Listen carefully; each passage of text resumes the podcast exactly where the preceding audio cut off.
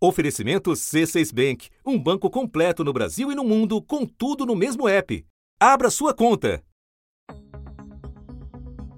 A eleição da pandemia poderia ser lembrada pelo rito diferente na hora de votar. É um passo a passo detalhado para a gente ficar bem longe do vírus, sem se distanciar do compromisso com a democracia. E a grande vencedora de hoje foi a máscara eleita pela maioria esmagadora como um meio eficaz de proteção durante o. O eleitor também vai precisar higienizar as mãos antes e depois de usar a urna. Para isso, vai ter álcool em gel disponível na sessão.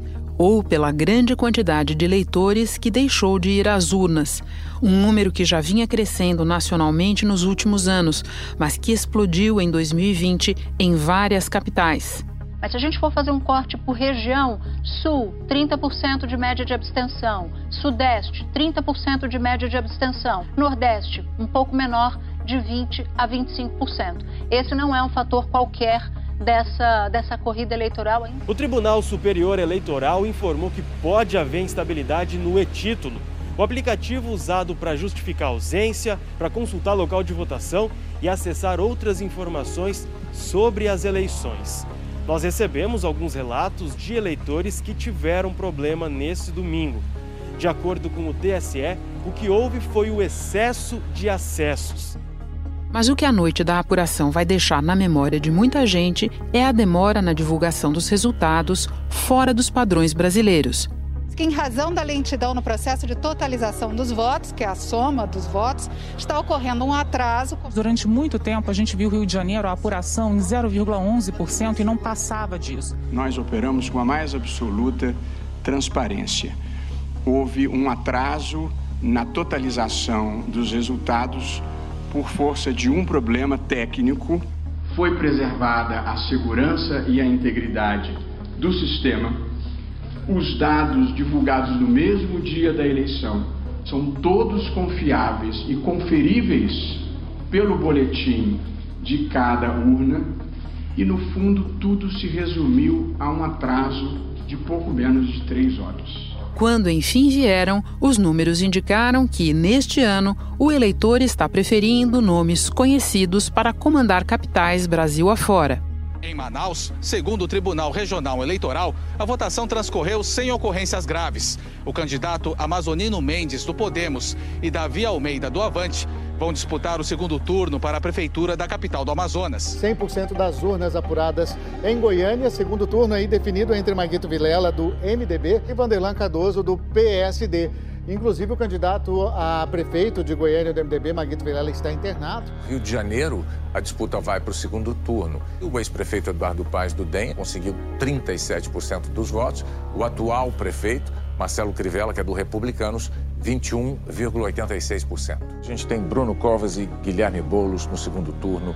Em São Paulo, eles falam. Uma noite de vitórias, especialmente para partidos localizados entre o centro e a direita do espectro político. E a capital baiana já tem prefeito eleito. É o atual vice-prefeito de ACM Neto, Bruno Reis, do Democratas. O resultado aqui em Campo Grande saiu quatro horas depois do fim da votação. O atual prefeito Marquinhos Trade, do PSD, se reelegeu com 52,58% dos votos. Natal, o prefeito eleito já é o Álvaro Dias do PSDB. Temos aí Rafael Greca já com a situação definida, reeleito na cidade de Curitiba. Em Florianópolis, também reeleito Jean Loureiro, também do DEM.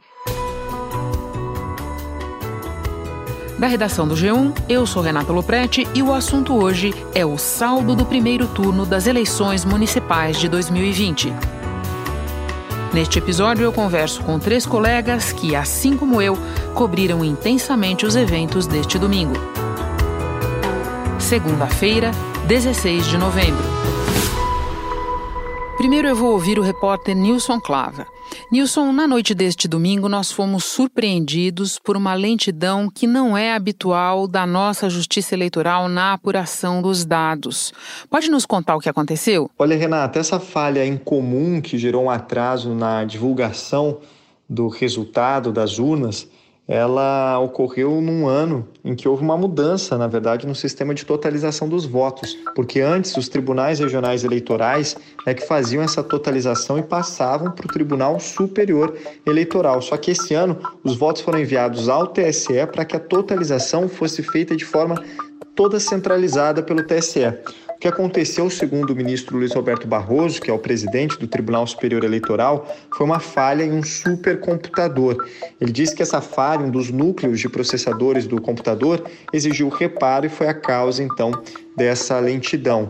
Só que ele destacou que os dados chegaram íntegros dos tribunais regionais eleitorais. E apenas o processo de somar essas mais de 400 mil sessões que enviaram o material é que ficou extremamente lento em razão de um dos processadores ter sofrido um problema técnico. O ministro deixou muito claro que essa falha nada tem a ver com a confiabilidade e que não gerou nenhuma consequência grave a não ser esse atraso de algumas horas na divulgação dos resultados. Eu gostaria de esclarecer a todos que o sistema eleitoral brasileiro funciona assim ao início da votação, produz-se uma impressão do que se chama a zerésima.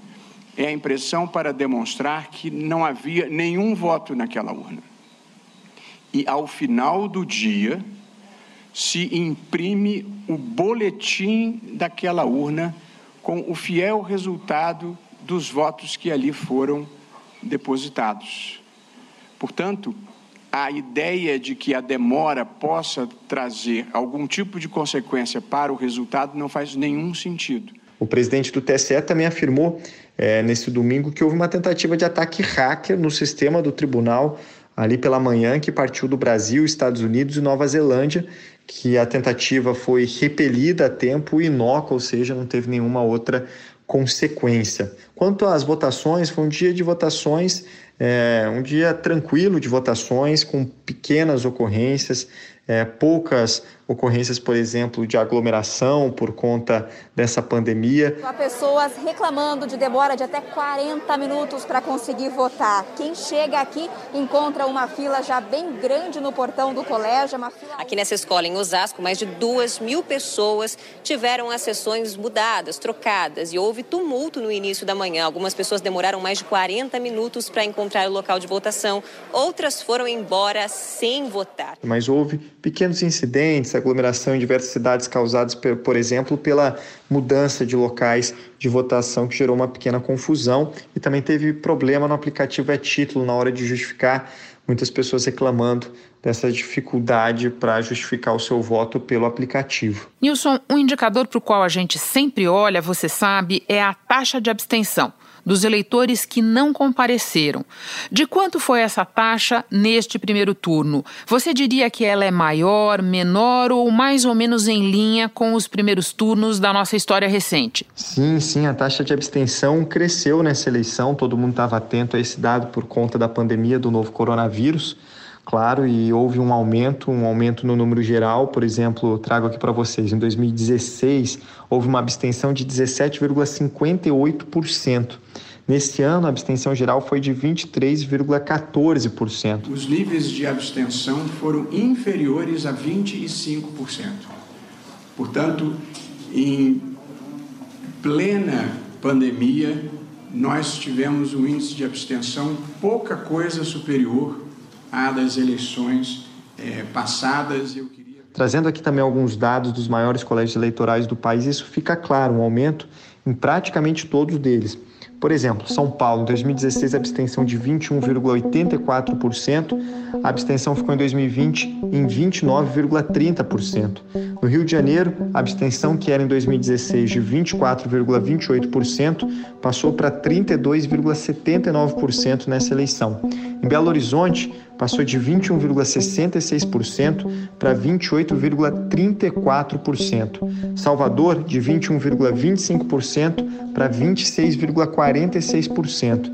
E em Fortaleza, o quinto maior colégio eleitoral do país, passou de 17,04% para 21,84%. Houve um aumento claramente então nesses maiores colégios eleitorais, e o maior índice de abstenção foi em Porto Alegre, que em 2016 teve 22,51% e esse ano chegou a 33,08%. Então essa foi a taxa de abstenção esse ano, tanto a geral quanto nesses maiores colégios eleitorais, Senato. Outra questão importante é saber se o eleitor está mais para a continuidade ou para a mudança, disposto a apostar em novidade ou preferindo o que ele já conhece. É sobre isso que agora nós vamos ouvir o Valdo Cruz. O Nilson Clava falou conosco a partir do Rio. O Valdo está em Brasília. Valdo, em 2016, as urnas premiaram nomes novos, alguns nem tão novos assim, mas que se apresentavam dessa forma ao eleitor. Nesse aspecto, como foi o primeiro turno de 2020? Em tempos de pandemia, de enfrentamento do coronavírus, é, numa eleição totalmente atípica, em que o eleitor é, não se mostrou tão interessado assim pelo pleito Claramente, ele acabou optando pelo voto na segurança, por nomes que ele já conhece, é, políticos tradicionais, ou que já estavam então é, no comando de suas cidades e demonstrando é, certa experiência e competência é, no desempenho de suas funções. Então, essa não foi uma eleição para o novo, para o outsider essa foi uma eleição em que o eleitor optou pela segurança por políticos mais tradicionais. Por exemplo, é, políticos do DEM, do PSD, do MDB é, sendo é, eleitos já no primeiro turno ou com grandes chances de ganhar no segundo turno. Campo Grande, olha aqui, temos mais uma eleição, mais um prefeito reeleito do PSD, 100% das urnas apuradas, por, portanto, Marquinhos Trade, do PSD, é eleito, está eleito prefeito de Campo Grande com 52,58%. Também no campo da esquerda você teve alguns nomes com destaque, como Guilherme Boulos em São Paulo, teve mais votos do que era previsto e está indo para o segundo turno. Manuela Dávila em Porto Alegre e Pernambuco você vai ter um segundo turno, né, com dois candidatos, tudo indica, do campo da esquerda, PSB, com João Campos e Marília Reis do PT. João Campos do PSB vai para o segundo turno com Marília Reis do PT. Então uma briga familiar nesse segundo turno. Então foi uma eleição diferente da de 2016, da última eleição municipal, mas também diferente da eleição presidencial. E o que já dá para dizer sobre reeleição de prefeitos, em especial nas capitais? Esta foi uma eleição em que os prefeitos com uma avaliação pelo menos razoável e aqueles que têm uma avaliação boa é, e ótima é, tiveram uma reeleição fácil. O Ibope ainda pesquisou a avaliação da administração atual do prefeito Alexandre Calil em Belo Horizonte.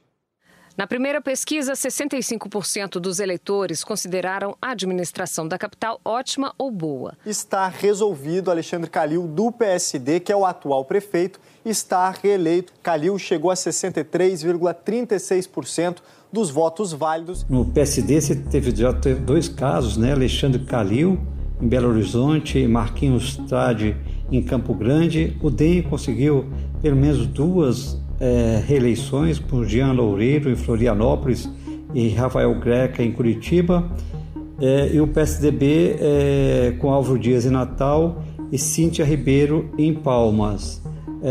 E temos também, que ainda não foram reeleitos, mas prefeitos com boa avaliação, como Bruno Covas, que passou é, para o segundo turno em São Paulo.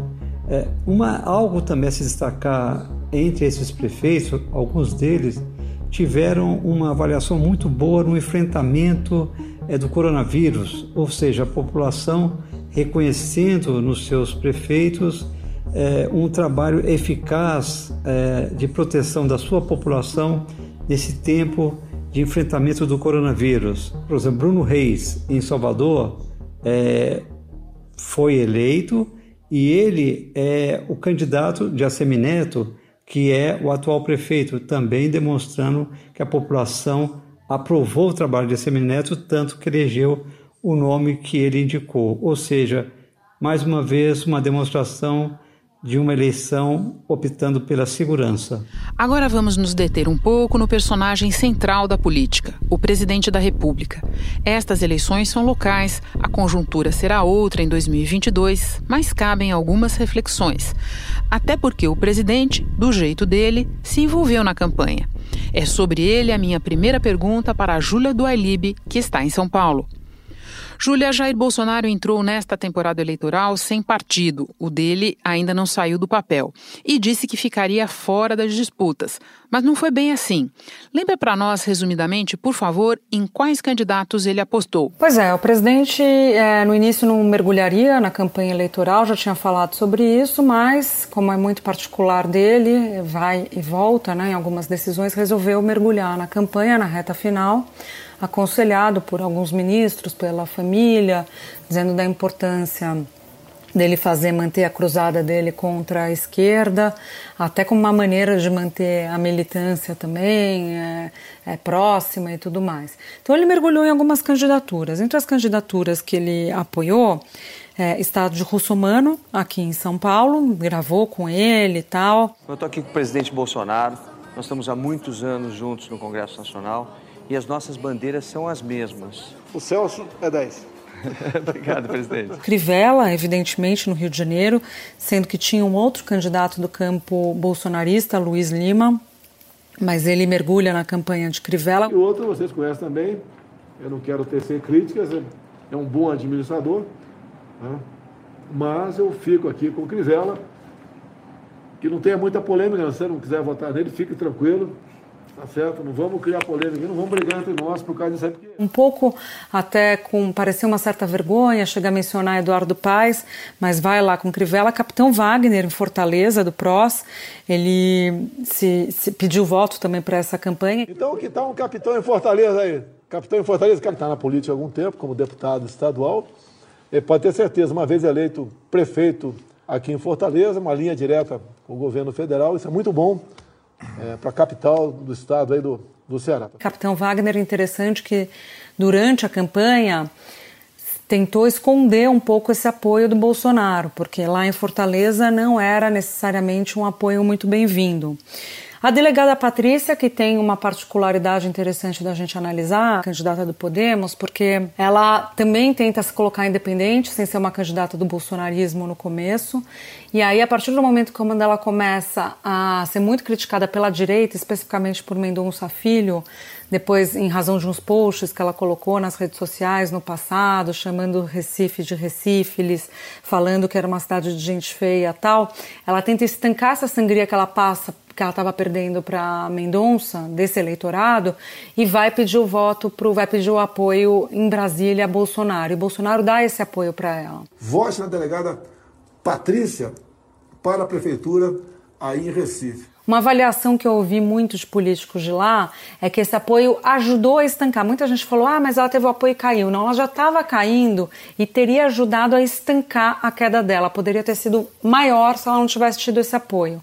Ocorre que na hora que estanca essa queda para ela, os votos não migram para Mendonça Filho o suficiente para empurrar Mendonça Filho para o segundo turno. E teve outras candidaturas também que ele apoiou, como do Coronel Menezes em Manaus, Ivan Sartori do PSD aqui de Santos, do próprio Bruno Engler em, em, Belo Horizonte, até da Coronel Fernanda, que está sendo candidata a senadora lá em Mato Grosso. E a comissão diretora do Senado oficializou a cassação da senadora Selma Arruda, do Podemos de Mato Grosso. O empresário Carlos Fávaro deve permanecer senador até que uma nova eleição seja feita. E o que aconteceu com esses candidatos? A visão que a gente já pode tirar desse segundo turno é que o presidente sai enfraquecido dele. Carlos Bolsonaro, que foi eleito, ficou em segundo lugar, 71 mil votos aproximadamente, é, sendo que ele caiu, é, se você comparar com a eleição passada. Ele teve 106 mil votos, o Carlos Bolsonaro caiu de, na, na votação. Então caiu mais de um terço. A partir do momento que ele resolve entrar na campanha, tem o ônus e o bônus disso. O retrato que a gente tem agora é de um ônus para o presidente. Se ele tivesse mantido a cautela de não mergulhar na campanha, talvez a conta política seria mais superavitária para ele. Como ele mergulhou, agora a gente consegue fazer um placar né, do, de, de como ele se saiu. Então, por exemplo, em Minas Gerais, Bruno Engler. É, não se esperava que ele fosse ameaçar a reeleição de Calil por lá, mas ele estava com pouca intenção de voto. Ele estava patinando nas intenções de voto e ele cresceu, chegou quase a 10%. Então, Bruno Engler, que foi um dos nomes que Bolsonaro a, a apoiou, é um, é, é, um exemplo positivo, mas talvez seja o único. Russomano, que ele apoia aqui em São Paulo, fora do segundo turno. Crivella, que ele apoiou no Rio, está dentro do segundo turno, mas olha só, Crivella, quando você mergulha nas pesquisas, ele já tinha um, um crescimento pequeno e homogêneo, e especificamente em setores de baixa renda e evangélicos, que não necessariamente tem a ver com o apoio do presidente, tem muito mais a ver com a participação dele em igrejas, eh, fazer parte de uma igreja evangélica, é, ter o apoio da Universal, isso conta muito mais além da máquina da prefeitura, chapa de vereador, esse tipo de coisa, do que muito provavelmente o apoio de Bolsonaro nessa reta final. Recife, olha, Mendonça Filho tentou se colocar como candidato do bolsonarismo e a delegada Patrícia, como a gente falou antes, os dois fora do segundo turno, o segundo turno entre centro-esquerda e esquerda por lá. E em Manaus, também fora do segundo turno, Menezes. Em Fortaleza, você tem ali o Capitão Wagner, que era um, que tinha um apoio envergonhado de Bolsonaro por lá. Ele tentava esconder, vai para o segundo turno contra o candidato Sarto, que é o candidato que tem um apoio da família Gomes. Fortaleza vai ter segundo turno entre Sarto Nogueira do PDT e o Capitão Wagner do PROS. Agora, é, a gente tem que ver o movimento que Capitão Wagner vai fazer no segundo turno, porque é um lugar, é uma capital em que há uma rejeição forte a Bolsonaro, há um peso grande da esquerda. Na linha dos, das várias manifestações políticas, temos também a do presidente Jair Bolsonaro. Primeiro, ele justificando São Paulo. Há quatro anos, Geraldo Alckmin elegeu João Dória prefeito de São Paulo no primeiro turno. Dois anos depois, Alckmin obteve, obteve apenas 4,7% dos votos na disputa presidencial. Aí vai o presidente. Me ajuda, alguns poucos candidatos a prefeito, resumiu-se a quatro lives, num total de três horas, diz o presidente. Aí ele, na sequência, num outro post. A esquerda sofreu uma histórica derrota nessas eleições, numa clara sinalização de que a onda conservadora chegou em 2018 para ficar. Júlia, para terminar, conta para nós quais serão os seus pontos de atenção neste curto segundo turno. Vai ser interessante analisar esse segundo turno, porque tem uma reconfiguração do que a gente entendia como esquerda e direita, que ocupava muitas vezes esse embate no segundo turno, principalmente, por exemplo, em São Paulo, talvez desde do, do ano 2000, a gente pode dizer, com Marta Suplicy e Maluf no segundo turno, até 2012, quando é o último segundo turno com Serra e Haddad, que em 2016 teve a vitória em primeiro turno do Dória, a gente tinha essa polarização. Com a eleição de 18 bagunça um pouco, então o que a gente entendia, o que era visto como a direita, o PSDB, Partido Social Democracia, era visto como um partido social-democrata, né? era visto como uma legenda de direita no Brasil, isso caminha um pouco para o centro. Então, em várias capitais a gente vai ver esse embate. Por exemplo, São Paulo, é, Bruno Covas e Boulos. Né? Bruno Covas pelo centro, ele vai evitar ser jogado para a direita, como foi Dória em 2018 aqui na capital e perdeu para o candidato que estava na esquerda ocupando o centro, que era Márcio França, ganha a eleição no estado, mas perde na capital. Então, é, é, esse vai ser um embate interessante. Em Recife, você vai ter um embate também entre a esquerda e a centro-esquerda, que talvez vá tentar avançar um pouquinho para a direita para pegar um pouco o voto da direita e garantir a vitória que é João Campos representando esse papel do centro e a Marília Reis mais à esquerda, vai ser interessante também ver por lá. Em Porto Alegre, o Sebastião Melo, é, que teve um desempenho acima do que se imaginava, com a Manuela Dávila. Sebastião Melo, do MDB, deputado estadual, ele ficou na primeira colocação com 31,02% dos votos válidos, no total 200.030 votos, seguido por Manuela Dávila, do PCdoB, com 28,99% dos votos válidos. São no total 186.947 votos. Manuela pela esquerda, Sebastião Melo para o centro e já flertando com a direita, já estava flertando com a direita durante a campanha, mas também formalmente uma candidatura de centro, embora tenha é, é, esse componente já de direita. E no próprio Rio de Janeiro, Crivella com Paz. Então, Crivella mais à direita e Paz, que era visto uma candidatura em alguns momentos no Rio como uma candidatura mais direitosa, ocupando esse espaço do centro e conversando também com a esquerda, com quem ele já conversou também, a depender da disputa, né? 2020, olhando com o que a gente aprendeu em 2018, esse ano traz essa reconfiguração de software no entendimento do que era para a gente esquerda e direita. Se você não votou neste primeiro turno, precisa justificar a ausência. E isso pode ser feito pelo aplicativo e-título, pelo site justifica.tse.jus.br ou de maneira presencial num cartório eleitoral. Tem que apresentar um comprovante explicando por que você faltou na votação.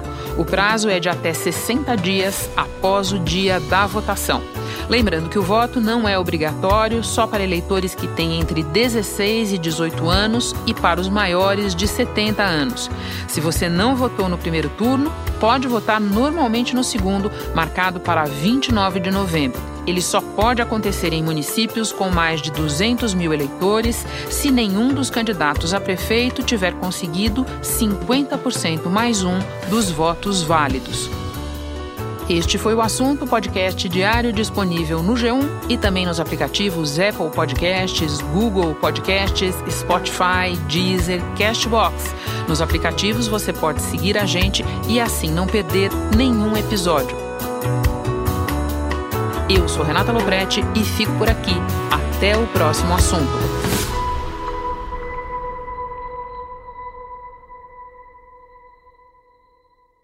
Você no topo da experiência financeira que um banco pode oferecer. Escolha um banco completo no Brasil e em qualquer lugar do mundo. Abra sua conta no C6 Bank.